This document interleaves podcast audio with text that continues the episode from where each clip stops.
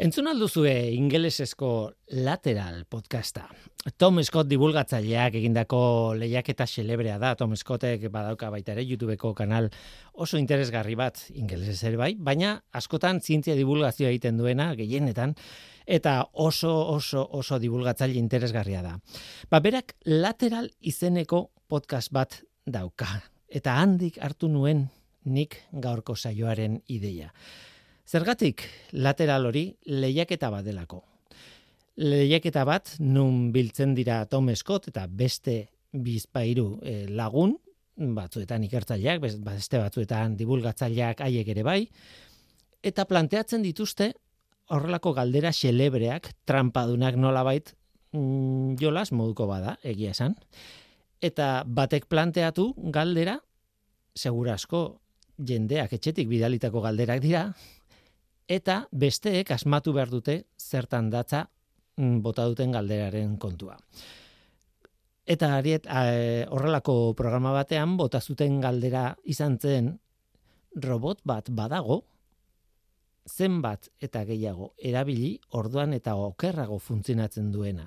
Eta asmatu behar da zer den robotori, zer egiten duen, zertarako robota den, eta zergatik funtzionatzen du gerozta okerrago.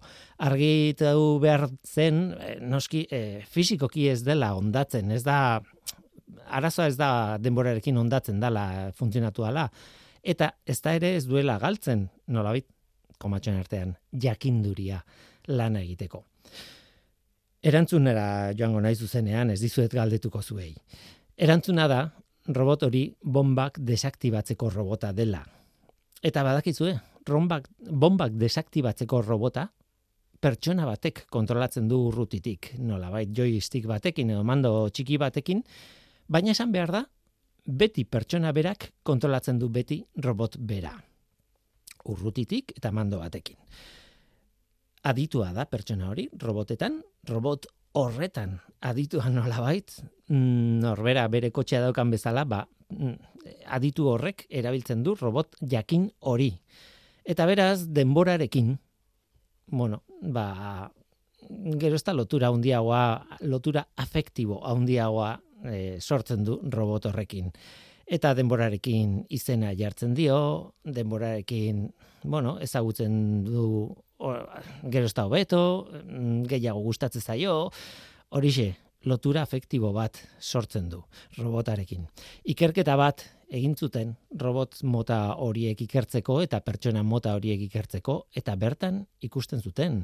Izena jartzen dio, lotura efektibo onditu egiten da eta ondorioz nahi gabe ere pertsonak geroz eta seguruago jokatzen du, zuhurrago jokatzen du robotaren gidaritzarekin. Arriskua geroz eta kontu handiagoz eh, hartzen du. Orduan zenbat eta gehiago erabiliala robot horrek arrisku gutxiago komatxoen artean dauka. Imaginatu, desaktibatzen, bombak desaktibatzen dituen robot batek daukan arriskua da lehertzearena. Eta pertsonak nahi gabe, inkonstinteki bada ere, ez du nahi bere robot maiteak maitea lehertzea. Hori zen erantzuna eta iruditu zitzaidan mundiala tartean ere ikerketa zientifiko bat zegoelako hori aztertzeko eta hori baiestatzeko. Hortik zer? Ba, pentsatu nuen, ideia hau hartu behar dut, kontatu behar dut historio hau, programaren hasiera eta ze demontre, robotei buruzko programa berezi bat egingo dugu. Egu berritako edo urte berriko eh, programa berezi bat. Eta hemen gaude horrekin, ez dakitzuek kotxeari izena jartzen diozuen, kariñoa diozuen, lotura efektibo bat sortzen duzuen berarekin, edo kotxe ez bada, autoa ez bada, behar bada maskota batekin egiten duzue. Esango diazue maskota bat bizidun bada, robot bat ez. Ba bai, baina dirudienez gu gai gara makina batekin maite mintzeko. Ongi etorri, norteko ferrokarrilera. Euskadi Erratian, Norteko Ferrokarrila.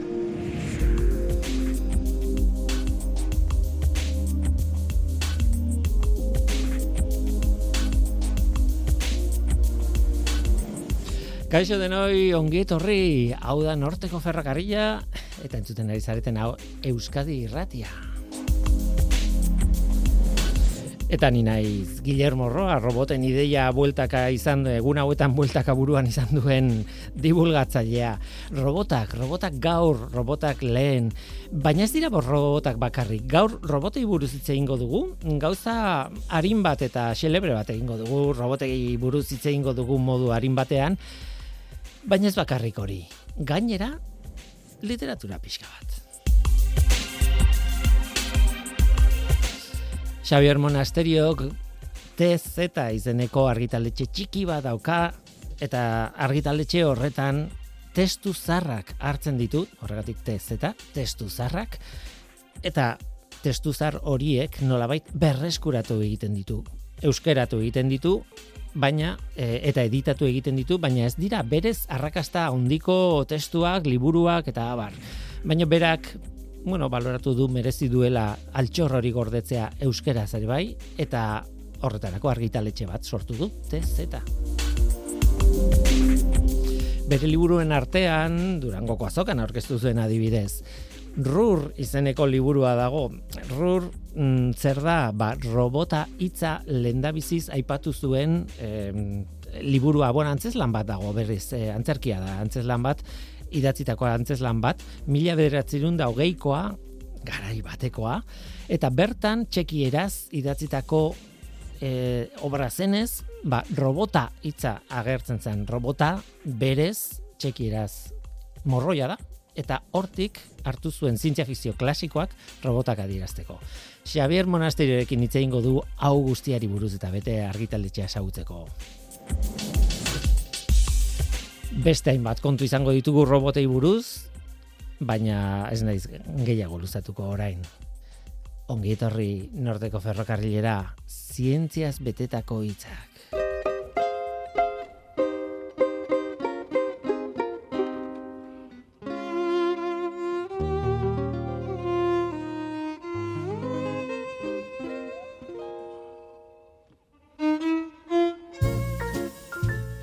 Robot bat, zer da?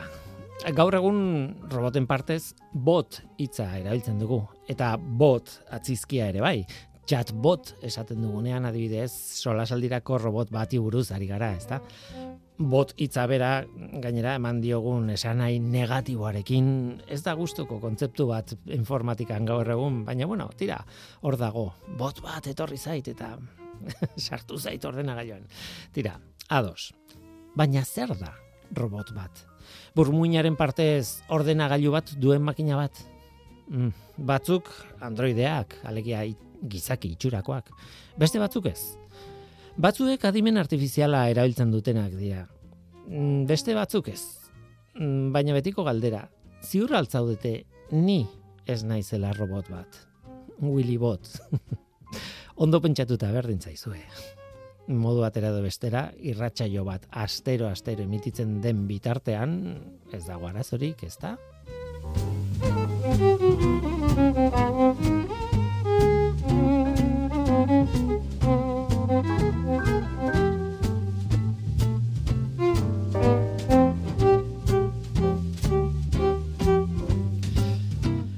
Robotekin denetik egin da. Eh, robotak ez dira zintiaz fikziozko, bueno, makina, fikzio makinak nola baita esateko, ez? Errealak dira, erabiltzen dutu, ditugu industrian, beso robotiko asko erabiltzen ditugu, edo montatzaileak, edo mota guztietakoak, gure txetara ere iritsi dira, mm, ez da daiteke gure rumbak, edo, bueno, hautsak entzen diguten robotoiek, benetan robotak diren edo ez diren, eh, nik esango nuke baietz definizio baten arabera, bueno, nolabait programatuta dagoen makina bat eta bere kabuz autonomia pixkatarekin ibiltzen dana, baina ni ez naiz filologoa, ez naiz hizkuntzalaria eta eta ez naiz aditua robotetan da beraz ez dut nik emango definizioa. Hola, buruz, buruan etortzen zaidana. Baina ulertzen dira zue. Robotak gaur egun errealak dira eta aspalditik dira errealak. Roboten zailtasunak beti izan dira ea gai diren ibiltzeko, dantza egiteko, eskailerak igota jaisteko, ez ziren bat ere erresak eh, jarduera horiek, E, bueno, besteak beste, ez bakarrik ordenagailu bat burmuinean. Gainera robot batek behar ditu sentsoreak, behar du mm, behar ditu bastaki denetik, ez giroskopioak, ez da acelerometroak jakiteko zer dan gora eta zer dan bera, oreka mantentzeko, en fin, guk naturaltasun oso egiten duguna ikasi behar izan genuen ere txikitan, ume txiki txikiak inenean, ba, robotek hori simulatzea eh, ez da ez da batera erraza. Tira, kontatu nahi nizuen garai batean, hitz egiten nahi, naiz, behar bada duela amabi urte, amabost urte, ez dakit. Futbol txapelketa bat, edo, futbol partida bat, behintzat egin zuten robotekin. Eta robot sofistikatuak ziren gare hartarako. Egia esan, e, bi ekipo ziren, robot asko ez ziren, e, zelaia ere txikia zen, e, futbol sala edo deitzen dugun hori, mota hortako mm, zelai baino txikiago oraindik ere.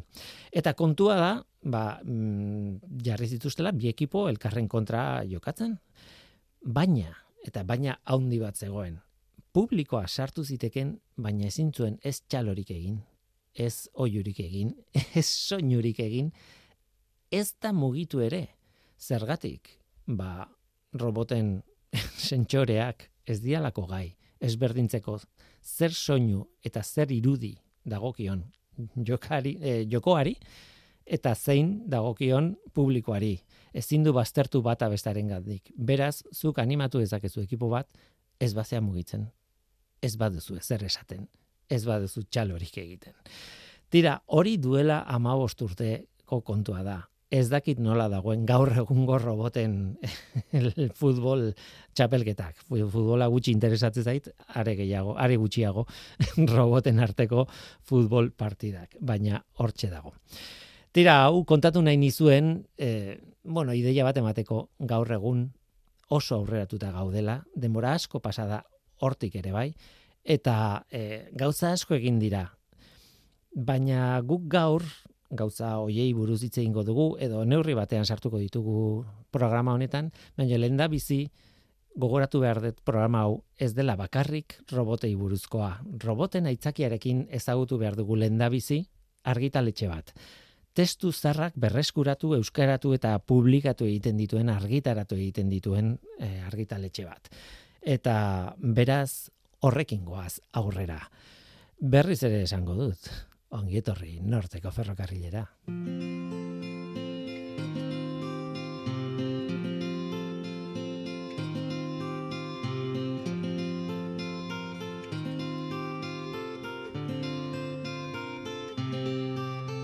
Javier Monasterio, kaixo, ongietorri, roboten programa honetara. kaixo, minjezker. Eh, zu, bueno, kontaktatu dut zurekin oso gauza berezi egin duzulako. Nik ez dakit eh, oso zientzia fikzio zalea zaren edo bestela egin duzun lan hau, baina zientzia fikzio zalea garenok, peintzat betidanik entzun dugu mila aldiz robota hitza nundi datorren eta Txekiatik dator, Txekiar Republikatik dator, e, eta han mila bederatzen da hogeian idatzitako antzeslan batetik. E, hori esagutzen zenuen? Bai, bueno, zientzia fizio salea banaiz, izan ere, eta, bueno, li, e, liburu honen, antzeslan honen berri, ba, aspaldidanik e, nuen, e, beste saio bat egin nuen, beste erabatekoa duela urte askotxo, eta orain honetan, ba, bueno, osorik ematea, eta liburu tankeran eskaintzea erabaki dut, hmm. ba, benetan, zientzia fizioaren barruan, ba, klasikotzat jotzen den eh, lan hoietakoa delako. Zientzia fiziozko lehen antzez lantzat. Oh, hori da, hori da. Gainera, bueno, oso klasikoa, klasikoa da historian eta irakurtzea nundik datorren robota hitza eta bar, baina aitortu inbar dizut, nik ez dut irakurri. E, liburu hau, zen dute, hau da nire lehenengo kontaktua libur, e, historia horrekin, antzez lan horrekin. Ba, oso antzez lan politxa da, ala, labur, labur esanik, e, kontatzea datorrena da, e, burruneko uarte batean, alako zientzialari batzuek, bueno, rosun e, maizuak, zientzialariak, asmatu du sustantzia berezi bat, e, zeinaren bidez, balako izaki, gizaki, izaki, gizaki txurako izaki sintetiko. Hori da, aldiren, eta hoiei ema zieten robot, eh, robot eh, izena, ezta? Txekieraz, robot izen horrek esan nahi baitu, morroia edo, bueno, txekiako lagun batek esan zian, morroia eta bortxasko langila, oda, bortxaz mm. eh, lan, lan egitera behartzen den hori, hori omen da robot eta handik hartu zuten Josef eta Karel Txapekek bi anaien artean asmatu asmatu omen zuten eta naiz eta gero ospea beti Karel Txapeki.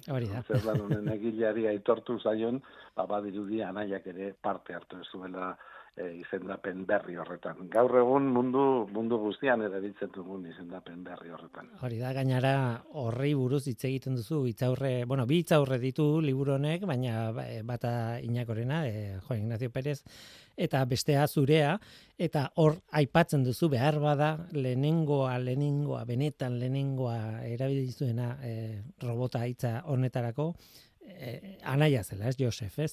E, nola nahi ere, ba eh, esan behar dut, robotak robotak, baina ez da gerora robot moduan ulertu duguna, zuk esan duzu, ez? Izaki artifizial, baina organiko bezala. Nik eh, gogora ekartzen bai. dit mm, pixka bat Frankensteinen monstruaren kontua, ez? bai, bai, bai, e, gizaki itxurako mm, izakiak dira, nola baita da, izaki artifizialak dira, nik esango nuke, ba, gero zientzia fikzioak androide deitu dituen hoien antzekoak eh, direla.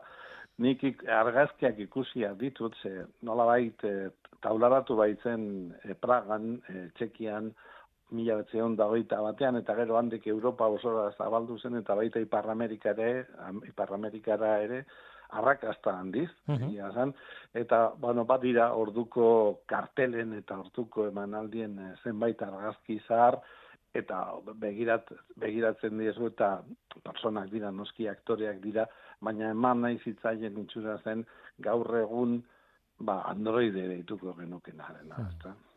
Aizu, Xavier konturatu naiz ez dudala esan oraindik izenburua zein den, e, berez RUR, errur edo horrelako zerbait izango bai. litzateke, jatorrizkoa, ea, ausartzen naizen esaten, Rosumobi Unibertsaini Roboti edo horrelako zerbait txekieraz bai, txekiera bai, ez bai. dakita hozkatzen baina bueno ingelesek eh ingeleseko barkatu eh? euskarako eh, ordaina nolabait eh, Rosumen Robot Unibertsalak edo horrelako zerbait idatzi duzu ez bai bai eh Ingeles ez, nolabait munduan barna zabaldu den izena da, ruz ingelesaren bitartez, mm. emandakoa, ezta? Eh, Rosun Universal Robot, eta hori gelditu da. Eh, bat datorrena jatorrizko akronimoarekin. Eta nik badazpa ere ba, ulertuko ez delakoan, rur esan da, eh, ulertuko ez delakoan, eta Universal Robot zipinita ingelesezko liburua dela ulertuko delakoan, ba, jarri diot nola baita azpititulo gisa, hmm. rur, robot, mantegia. Hori baita, hmm. eh, urruneko guarte horretan, denetariko robotak ekoizten dituzte, rosun zientzialeriak eta enparauek, bere laguntzaileek, eta, bueno, ba, robotoien helburua ba, gizakia lan aspergarri eta nekagarrietatik eh, askatzea da, baina askatze hortan, ba, bueno, zientzia fikzioan, ba, gizu gauzak beti ere korapilate egiten dira, ba, nola bait, harima ere hartuko duten oizbait, edo harima antzeko zerbait sentitzen hasiko dira e, robotoiek, eta hor, eta hortik, ba, bueno, liskarrak eta harreman katazkatzuak, hasiko dira gizaki eta roboten artean. Bai bitxikeria bat, eh, besterik gabe, baina e, zuk aipatu duzu mila bederatzen da hogeita batean, argi, segurasko argitaratu zen, idatzi mila bederatzen onda hogeian irakurri dut nunbait, eta eh, bai, horrekin bai. gelditu naiz buruan, ez Asimoven jaio, jaiotze urtea, mila bederatzen bederatzen da hogei, da hain zuzen ere, eta esaten nuen, ah, hau kasualitatea. Bueno, ez, kasualitate bat da, ez dauka inongo trascendentziarik, baina, baina bueno, hor datua, ez. E, kontatu zergatik egin duzun e, zera, itzulpen hau eta argit, nola sortu bai. zen ideia edo? Bai, Begira, e, mm, azken finean tez eta testu zarrak proiektu horretan, argitaletxe txiki horretan egiten dudan lana da, garai bateko liburu zaharrak berreskuratzea, ezta? Eta gehien gehien salbatu nahi ditudan e, ez ezagutzatik edo ahanzturatik salbatu nahi ditudan liburuak dira e, izaten dira nire ustez bat ere gaurkotasunik galdu ez dutenak. Eta rur e, irakurrita, e, benetan ematen du atzogo izean idatzitako liburua dela. Eta ina, e, Juan Ignacio Pérez Iglesias itzaurrean hori esaten du, ez da jo, zeari naiz irakurtzen eh, rur ala Blade Runner.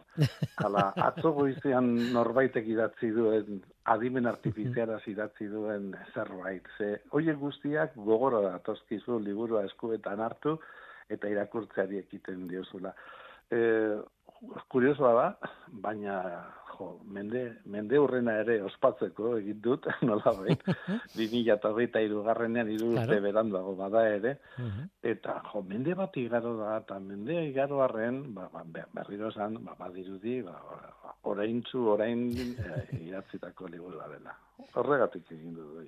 Arrazoi bat izan daiteke, azpian daukan kontzeptua edo ideia mm, bai delako unibertsala, esan nahi dute denboraren ez da aldatzen, ez?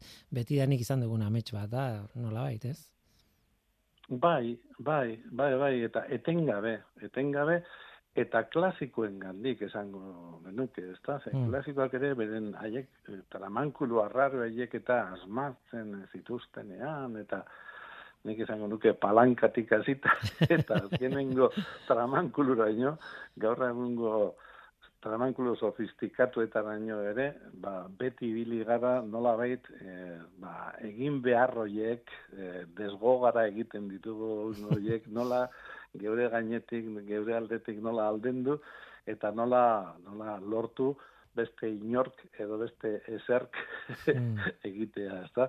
Eta, bueno, asmu horretan, eta ze hartan, zientzia fikzioak ba, bide egin du, eta bat egin du, asmo horrekin eta nik esango nuke zientzia fikzioaren arrakastaren zatia handi bat horretan datza, ezta? Hmm. Ba, denok e, geure burua identifikatuta, geure buruan sentitzen ditugun sentimentu horiek reflejatuak ikusten ditugula. Bai, argi dago baiet, e, e, bide batez, eta, bueno, argitaletxari buruz ere hitz egin nahi dut, eta proiektua nola sortu zenuen, eta ze dimentsiak eta bai. zergatik, eta nola, eta bar. Baina, lendabizi, e, e, inkesta txiki bat egin dut in, e, kolaboratzaileen bai. artean, eta galdetu diet, gaur bai. egun ekingo, ez erosiko, programatuko, diseinatuko bazenu edo eskuratuko bazenu. Robot bat nola baitekoa, zure gustokoa, zertarako robot bat e, nahiko zenuke. Esan, zer egiten duen robot bat. Eta, eta galdera hori plazaratu nahi dizut zuri ere bai. Ea, momentu horretan zure bai. bizimoduan, etxek tarra esan nahi bai. ez gauza hundiak bai. etala. Zertarako bai. erabiliko zenuke robot bat? Jo, nik alako txofer automatikoren bat, eh, armatuko balute, eramango nindukena eh, nahi dudan, eh, nik nahi ditudan leku guztietara, eta bat ere arriskurik gabe, eta bat ere presarik gabe, ba, bidaiatzeko placer hori emango lidakena, asmatuko baluten nik eh, horren alde egingo duke bai. Ez zaidalako bat ere gustatzen giatzea. bueno, gainera eske gustatu ala ez gustatu egia da, eh? tentsioa sortzen digula, estresa eta batzutan hori eh, iritsi nahi hori o azkar iritsi nahi horren arriskua edo ba, hori ba, saiestu ba. izango bagenu, ez? bai, bai, nik ni, ni horren alde egingo duke. Tira, Eskerrik asko, eh?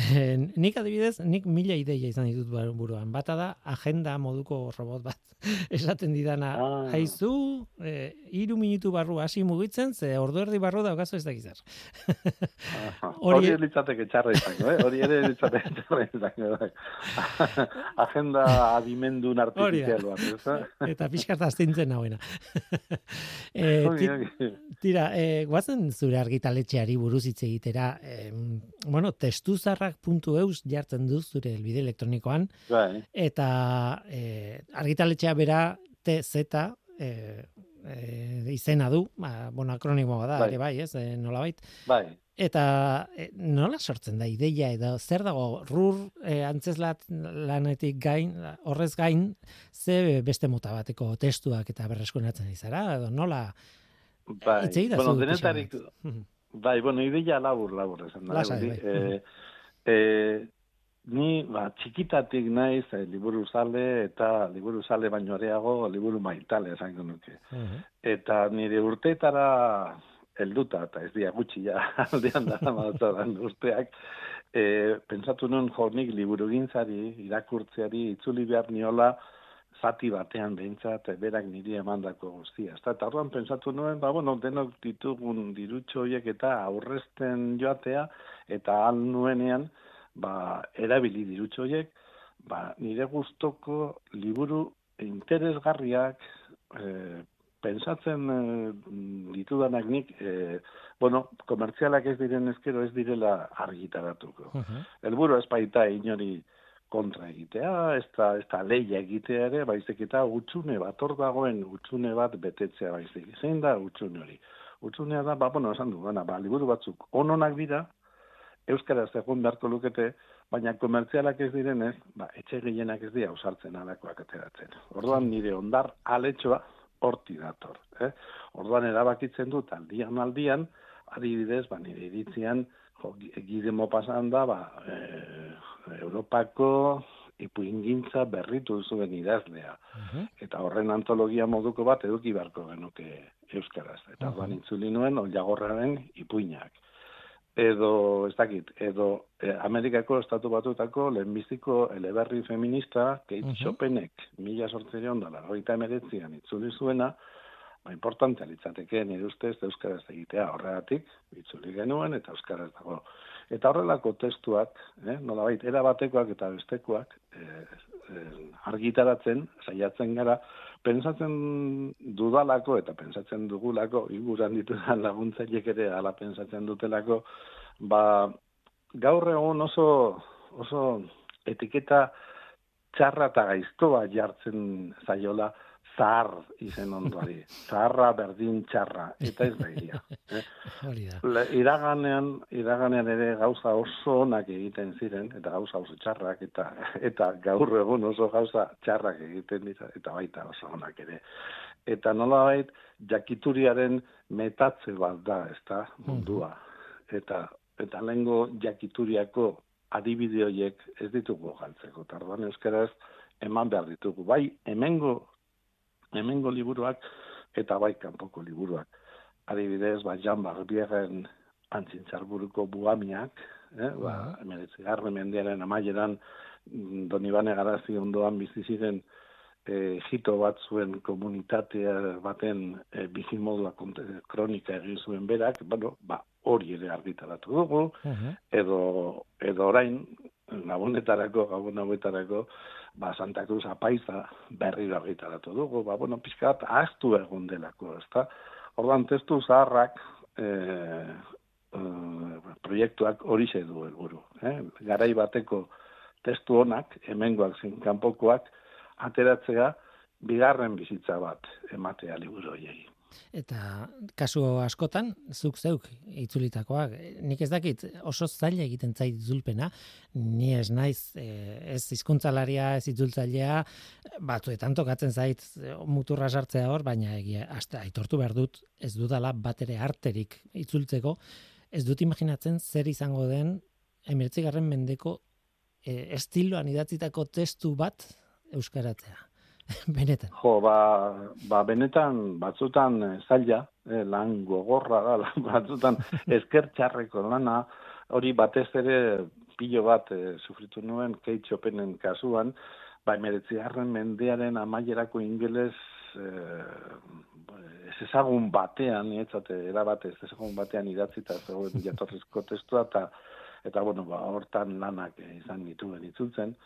Baina gero, ba, bueno, nolabait plazerrez egiten duzunez, eta beti ere e, irakurlearen aurkian esertzen saiatzen zarenez, ba, testu hori gozatu eta gozarazten saiatzen zara, ezta? Literalidadeari baino esan nahi gehiago begiratuta. E, nik esango nuke saiatzen garela itzulpen semantikoak egiten, eh? E, beste zer baino gehiago.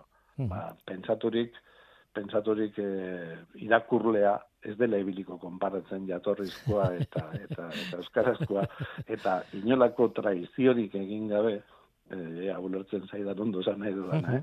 inolako traiziorik egin gabe, egin daiteke itzulpen semantiko bat, zeinaren bidez, e, zeinaren bidez, irakurleak iaia ez dio nigarriko testuari, ba, testu itzuliari, ez da, pentsatuko du, pentsa ez daki agian, ba, euskaraz e, sortutako testua dela. Hori da, azken finean, helburua edo helburua baino gehiago ideala hori litzateke. Bai, zaila, eh? ikusten dut zaila, lan zaila, bueno, batez ere nire egandik, oso oso, oso urruti dago almenetan, ez ez, ni, ni ez, naiz, ez naiz gai olako zerbait egiteko, ni ere ez naiz de referentzia. Gaur egun Euskal Herrian, Willy, gaur egun Euskal Herrian, e, benetako itzultzaile bikainak ditu, uh -huh. eh? eta ez nabil neure buruaz hitz egiten. Eh? hori egia da, hori egia da, bai, bai, bai. Itzulpen gintzak lortu du, maila handi handi bat Euskal Herrian, eta hainbat idazleren eh, registoaren pare daude, eh, gure itzultzaile, uh -huh. eh? Osea, benetan. Ordan lehen bai, lehen bat, egon alako beldur gizako, ba, bueno, itzulpena da, eta segurazki ez da izango, ez bikaina, Postena, gainera nik berez eluiargo langilea izan da eta bertan dauden itzultzaileak ezagututa eta nolako lana eta nola egiten duten lan, postena izpila bat hori entzuten, e, beraz, besarka da bat, itzultzaile guztiri. E, azkeniko gogo eta bat usten badiazu, ea zer esaten ba, diazun eta da, e, hain zuzen ere, kontatu duzu, e, bueno, tezeta e, argitaletxe honek, jaso nahi ditu berez ez dakit itzulpena egingo bagenu komertzialak bai. ez diren e, liburuak itzultzen ditu. Claro, horrek e, ekonomikoki e, tentsio handia ekartzen du. Hala eta guztiz ere nik ez daki zergatik aipatu dituzun tituloetako batzuk izan daitezke. Bueno, e, ez ustean edo, baina izan daitezke arrakastatxuak behintzat e, ekonomikoki kubritzeko e, e, bueno, argital e, esfortua bai. eta ez? Bueno, egia esan, tezetaren e, ekonomia biziraupeneko ekonomia bat da. Mm ekonomia e, prekarioa nola baita esan. Alegia da inbertsio bat dago, eta salmentetatik, lehenbiziko inbertsio horren salmentetatik, diru bat gordetzen da urrengoa egiteko. Mm. Eta horretara, amaika liburutara heldu da, ez da gutxi. Hori da, hori da.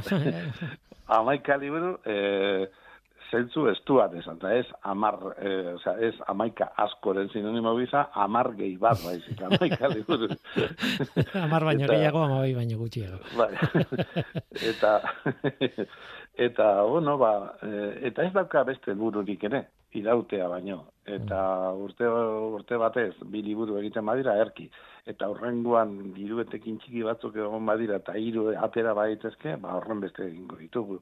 Orduan oso e, proiektu xumea, apala da, eta ala izaten jarrai dezala, nahi genuke, pixka bat e, eskulangintzaekin lotutako zerbait izaten jarrai dezala, nahi genuke, horrek esan nahi du, artizauak eskulangileak ba, e, bereziki maitasun handiz, txeda handiz e, zaintzen ditu bere produktuak. Ez da, eta guk alase, zaindu nahi genituzke gure, gure liburuak.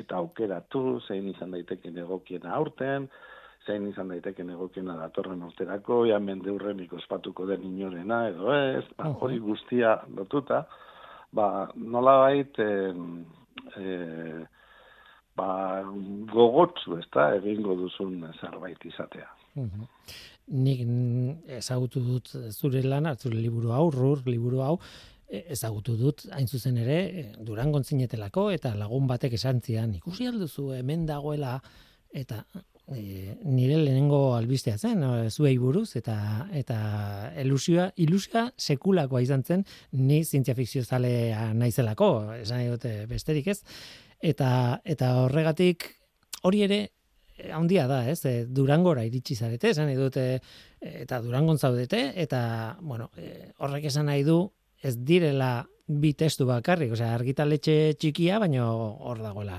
lana, ez?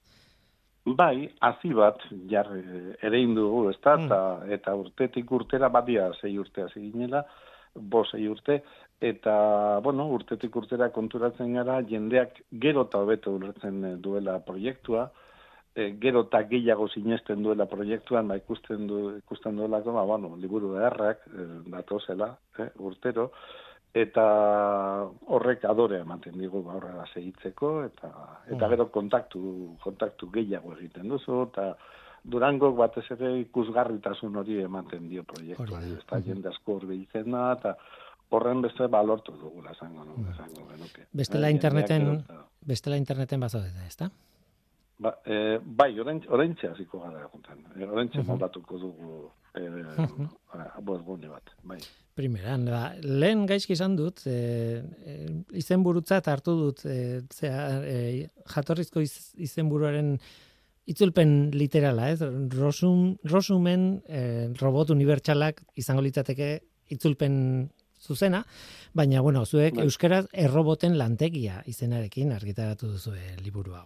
Hori gaizki izan dut eta eta zuzendu nahi nuen. Em, hor dago, Karel Txapeken, e, bueno, txekiar idazlearen, mm, obra hau, lan hau, antzez lan hau, nahi duenarentzat, rur ospetsua zientzia fikzio zalea diren diren ontzat, edo garen ontzat, e, ba, hoxe, e, besterik ez zait gelditzen urte berri hon esatea zuri, Xavier, eta eta bueno, nahi duenarentzat, ba, hortxe zaudetela erresak galtzarete aurkitzen. Bai, bueno, liburu denetan ja banatuta dago, eta liburua salgai dago, eta, bueno, saiatu gara baita ere, hori ez dut esan, baina bai, azpimarratu nenuke liburu merkeak egiten saiatzen Hmm. gara, edizio duinak eta merkeak, ama bosteuro balio du. Eh? Eta, Ba, eta bai azpimarratu nenuke zure baimenaz, Mhm. e, azken azkenik, jo, ba, e, itzaurreaz gain, e, tez eta liburuetan beti bi, bi gauza lortzen saiatzen garela. Itzaurreak ematen dio, nola bai, balio, balio estetikoa, oza, balio literarioa, eta gero irudiak ere, irudigile bat egoten da liburu guztietan, eta kasu honetan iztaskunara luzea, margolaria, ibili zaigu, benetako lan polita egiten. Orduan, eh, nik esango nuke liburu honetan bi bi produktu daudela. Alde batetik liburua berakare eltxapekak idatzi zuen bezala, eta gero grafikoki izaskunara luzeak nola interpretatu duen. Jo, eta nire ustez egin ditu irudi, zoragarri batzuk, alako gaur egungo ikuspegitik begiratutako bintaz estiloko irudi batzuk. Bai, bai, bai, ederra. egia da, bai. Ederrak, ederrak ederra. ilustrazioak, bai, egia da. Tira ba, Xavier Monasterio, eskerrik asko gurekin izateagatik eta roboten programa honetan etorri alizagateagatik eta zure denbora pixka bat eman diguzu, eskerrik asko eta besarka da hundi handi bat, bale? Ezkerrak zuei eta beste bezarkagatik bat eh, zuei. Agur. Zientzia.eus Zientziari buruzko albisteak Audioak, bideoak, agenda, argazkiak. Milaka eduki gune bakar batean. Elujarren zientzia ataria zure eskura. Entzun, irakurri, ikusi eta ikasi. Robotitza Karel Kapekek edo Txapekek edo bere anaiak asmatu zuen, ez? Robota, e, txekieraz robota hitzatik abiatuta eta klasiko bat izan da e, zientzia fikzioan, ez? Beti aipatzen da zientzia fikzioaren historioan robot hitza lehenengo aldiz aipatu zena ura zala, baina hortik aurrera zer?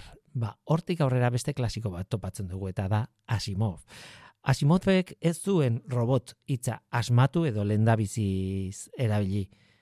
Asimovek erabili zuen edo asmatu zuen robotika hitza. Alegia, robotak nola erabili behar diren, nola eh, programatu behar diren haien garunak, haien garun positronikoak, berak esaten zuen bezala, bueno, asmagizun bat zen, eh, positroiekin ezin baitira eh, garunak egin, eh, makinarik egin, beste kontu bada hori, baina tira eh, fantasia zen, eta fantasia horrekin roboten mundu bat asmatu zuen. Eta roboten mundu horretan hiru lege asmatu zituen. Hiru lege robotek jarrera bat izateko, jokabide bat eta muga batzuk izateko.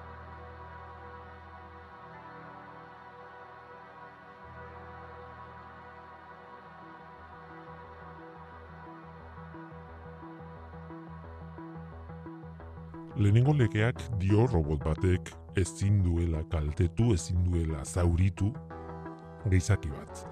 Eta ezin du geldirik egon gizaki bat zauritua edo kaltetua izan behar baldin badu, babestu egin behar duela. Bigarren legeak dio robotak aginduak bete behar dituela, gizakion aginduak bete behar dituela, ez bada aurreko legearen kontra doan agindu bat dela. Eta hirugarren legea da robot batek bere burua babestu behar duela. Ez bada aurreko bi legetako bat hautsi egiten duela edo horren kontra egiten duela bere burua babesten duena.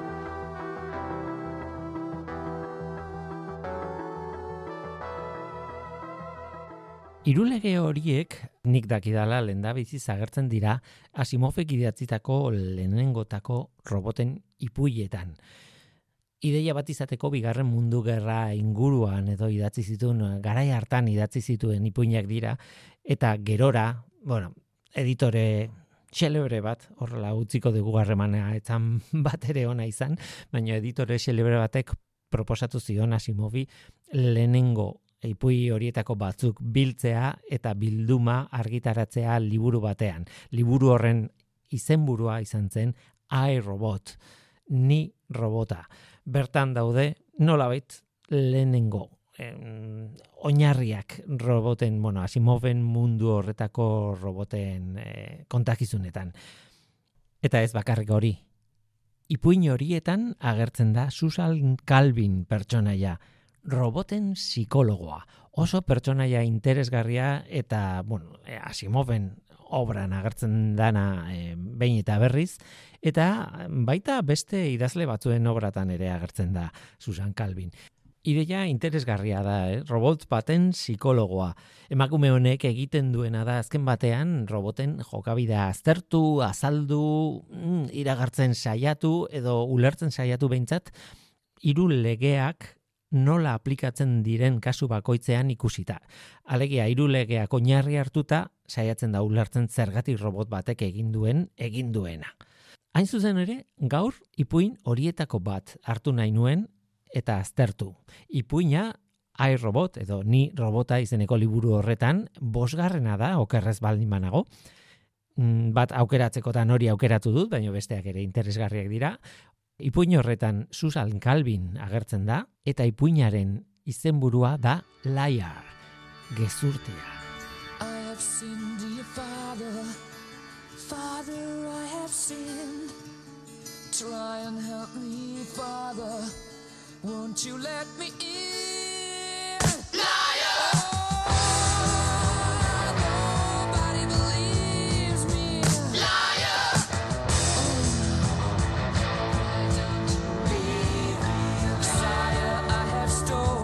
Herbie izeneko robota da Liar ipui honen protagonista. Herbie oso robot bitxia da. Bere fabrikazioan akats bat izan zen. Akats bat izan zen eta horren ondorioz jendearen pentsamenduak irakur ditzake.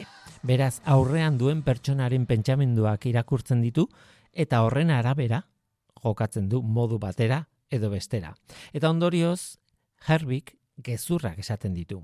Gezurrak esaten ditu nolabait pertsonai bakoitzak entzun nahi duenak esaten dituelako. Herbi pertsonak babesten ari da. Susan Calvin psikologoak egiten duen lanaren ondorioz, konturatzen dira Herbi ari dela pertsonak babesten. Berak irakurtzen ditu pertsona bakoitzaren pentsamenduak eta horren ondorioz esaten du esaten dituenak. Beraz, ez da gaiztakeri bat, baizik eta babeste kontu bat da. Robotikaren lehen legeak agintzen diolako, ezin diolako, ezin diola gizakiari kaltetu. Tira, hori da planteamendua eta noski, trama horretan bi pertsonai aldi berean daudenean Herbirekin, Herbik ezin ditu kontrajarriak dauden ideiak. Bota. Eta beraz, isildo egiten da. Eta ez da gai hitz egiteko. Gutxi gora bera, eh, hori da planteamendua, ipuñaren planteamendua, hemendik aurrera zuek irakurri nahi baldin baduzue, baina oso interesgarria da nola ustartzen dituen Asimovek psikologia eta robotika. Mundu errealean zer? Posible alda hori? Mm, ez dakit, ezinezkoa den zerbait esan daiteke, hau ezinezkoa da, baina egia da momentu honetan urruti, oso urruti gaudela robotak psikologia horri jarraitzeko programatzea. Oso, oso zaila da.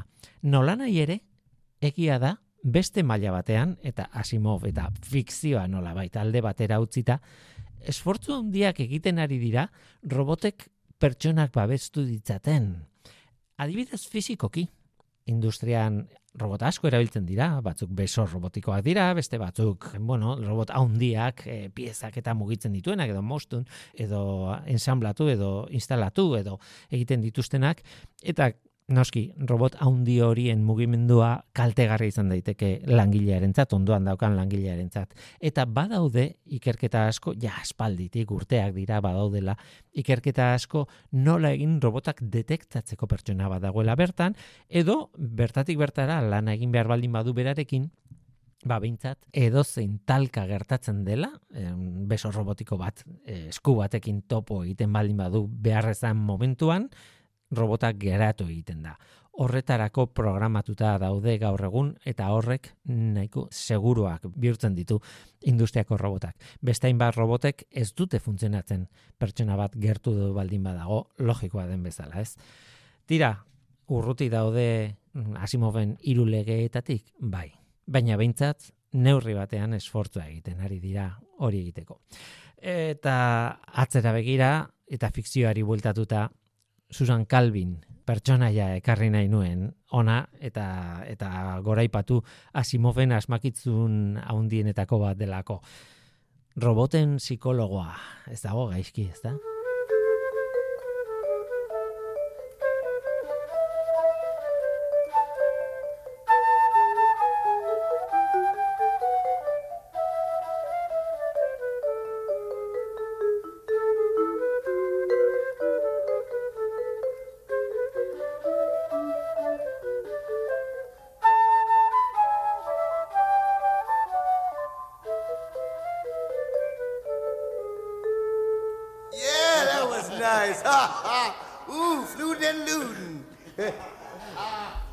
Denborak jan egin digu programa osoa eta ez dut hitzek injektatzen diren robotei buruz adibidez, egunen batean medikuntzaren iraultza bat izan litezke, zergatik ez kirurgiaren iraultza bat auskalo.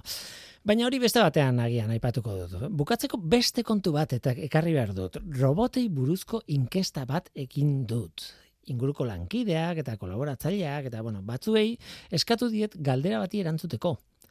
Eta galdera hau da, gure egunerokoan erabiltzeko robot bat erosiko, diseinatuko, programatuko, nolabait eskuratuko bazenu, zertarako nahiko zenuke robot hori. Esan behar dut ia denek edo denek, grabagailua martxan jarri baino lehenago, ba, garbiketaren ideia, ipatu dutela, ez? Eta, bueno, batzuk, beste batzuk ere eman dituzte, baina pare batek eutxi egin diote ideia horri ba, nik robot bat la izango banu lanik asmatuta eta nik nahiko nuke etxeko lan guztik ingo lituzken robot bat, guztiak. Sukaldatu erosketak itea joan komuna garbitu hau txakeen du. Guztioek ingo balitu, primera, niko belako bat nahi dut. Ba, etxeko lanak egiteko.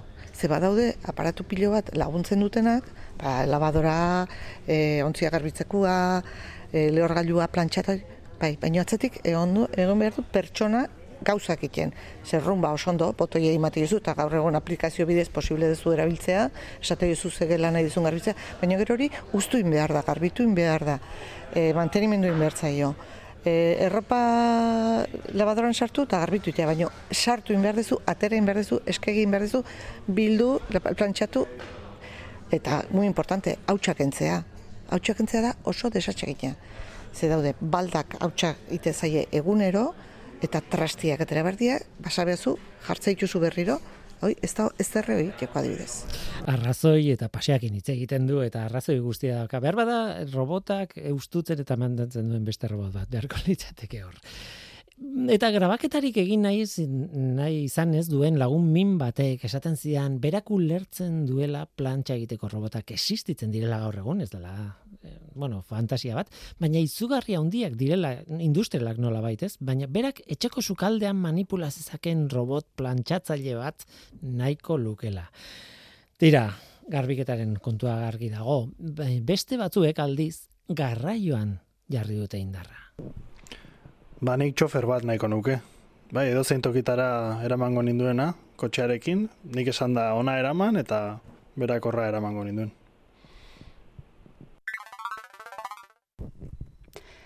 Buf, gauz asko eskatuko nizkioke nik robot bati, baino bat aukeratzekotan, ba, herri edo hiri batera iristen zeanen, aparkelekua nun dagoen esango dizuna. Baliagarria izango litzake, bai. Ba, buelta batzuk eman dizkiot eta nik uste teletransportatuko duen robot bat nahiko lukera. Eta adibidez, ba, parrandan naunen, oso azkar etxera emango naun robot bat. Tire, interesgarria. Eta garraioa burutik kendu gabe ere, beste norbaitek aldaketa interesgarri bat egin ditz grabaket, grabatu bitartean. Hau, pa, Willy, ba, mm, pentsatzen aritu naiz, zertan e, lagunduko lidaken, ez da, robot batek eta e, bururatu zaidan lehenengo gauza izan da, nik uste dut beste norbaitek e, esan duela, eta zera da, mm, gidatzen noala, ba, nik e, volantea ukitu gabe eramango nauen zerbait, ez da, tramankulu, gailu, software edo dena delakoa, baina gero pentsatu dut, ene bat errepidean ibiltzen naizela ni, eta ezinezkoa dela, ez? ene bat errepide ezagutzen duenak badaki zertaz ari naizen. Hori, mm, hemendik e, urte asko barru etorriko den zerbait izango da. Eta gero, e, epe motzean, e, epe motzera egiteko daukadan beste egiteko bat etorri zait burura, eta da, mm, beheko zua e, daukat e, nik etxean, eta e, egur mordoa e, garajean pilatuta daukat, eta tolestu egin behar da hormaren kontra. Eta hortan lagunduko lidaken e, zerbait izatea ba ondo etorriko litzaidake. Egur desente da eta nolabait e, tetris bat orman e, osatuko lukena txukun txukun e, xuxen xuxen eta gero ba nik neguan hartu eta zutara sartzeko. Ba robot e, tolestailua edo egurra tolesten duen robota. Horixe nahi dut eta behar duten nik eskerrik asko egorra tolesten duen robota. Ez dago eski. Eta ona beste ideia interesgarri bat. Nik noiz bait robot bat izango banu, edo asmatuko banu, erabiliko nuke etxeko interneta, wifia eta pantailak deskonektatzeko ba, nik nahi dudanean. Hau da, robotari agindua eman, eta nik nahi dudan denboraz ba, gailu guzti horiek e, itzaltzeko erabiliko nuke robota interesgarria behar bada oso oso erabilgarria. Eta bukatzeko ideia bloke bat mm, bestelako ideia batzuekin. Nik robot bat edukiko banu edo programatzea posible izango banu, erabiliko nuke nire azkazalak mozteko. Bai eskukoak eta bainkakoak ondo eta gehien bat nire eskubiko eskuak gehien kostatzen zaidan dela. Bueno, ba, nik txikitatik olentzer hori askotan e, eskatu nion e, robot bat, Emilio Robota, ikusten hone zumoa eta kolakagoa eta e, ekartzen zuela, eta orduan lortu ez nuen ez, olentzeroke inoiz ekarretzidan ez opari hori, ba horrelako robota nahiko nuke.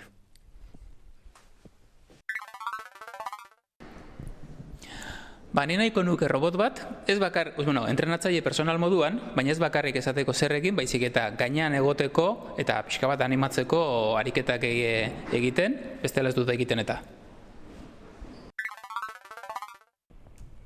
Robot bat eskuratuko banu, ba, fisioterapia zentruetan egiten didatenaren antzeko zerbait egiteko nahiko nuke. Bizkarrerako, leporako, nire zaintzarako. ideia interesgarriak. Nik nauk ere buruan hainbat ideia izan ditut, kristala kanpotik arbituko dituen robot bat. Ez, e, nik zain, ni zainduko ninduen beste beste robot bat, eh, tira, edo, bueno, fisioterapiana esan du, eta, bueno, planteatzeko da, dentista lanak egingo lituzken robot, en fin, ez dut horretan sartu nahi. Nola nahi ere, zientzia fiziozko azkeneko ideia batekin, o zientzia fiziozkoa dirudien azken ideia batekin utziko zaituztet, sinisten aldute robotek berrar giztaratzean, berrar, berrara giztatzean, barkatu, reenkarnazioan alegia, Ba, agian bai, agian haien bizitza erabilgarria bueno, bukatzean, piezak askatu eta pieza horiek beste makina batzuk egiteko balio baldin badute, orduan bai, makinen munduan ez alda polita pentsatzea, birziklatzea berjaiotzeko modu bat izan daiteke roboten artean urteko lehen programa honetan robotei buruz aritu gara, testu zarrei buruz, eskerrik asko denei, eskerrik asko Xaber Monastei hori, bereziki, baina baita, Ider Urkola, Ima Alvarez, Xabi Sarasolak, Clara Zeberio, Amaia Jaurek, Iñaki Leturia, Garazian Donegi, Mentxu Eiertza, Inigo Morzillo, Daniel Solabarrieta, Itziar Cortez, eta zaintzen nauen guztiari. Gu bagoaz, Julen eh, San Martin teknikan, eta ni Guillermo Roa hemen mikroren aurrean datorren astean izango gara agur.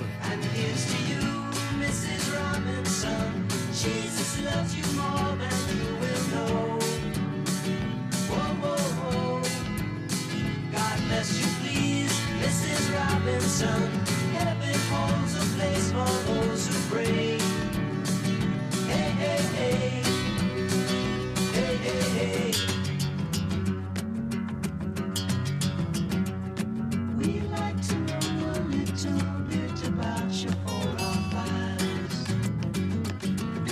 to help you learn to help yourself.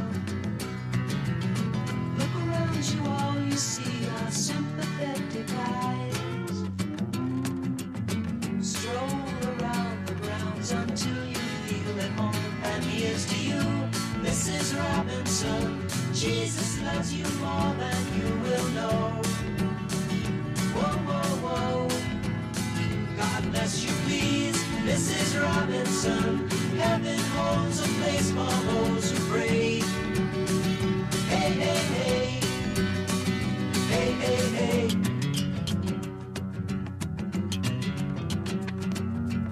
Hiding in a hiding place where no one ever goes.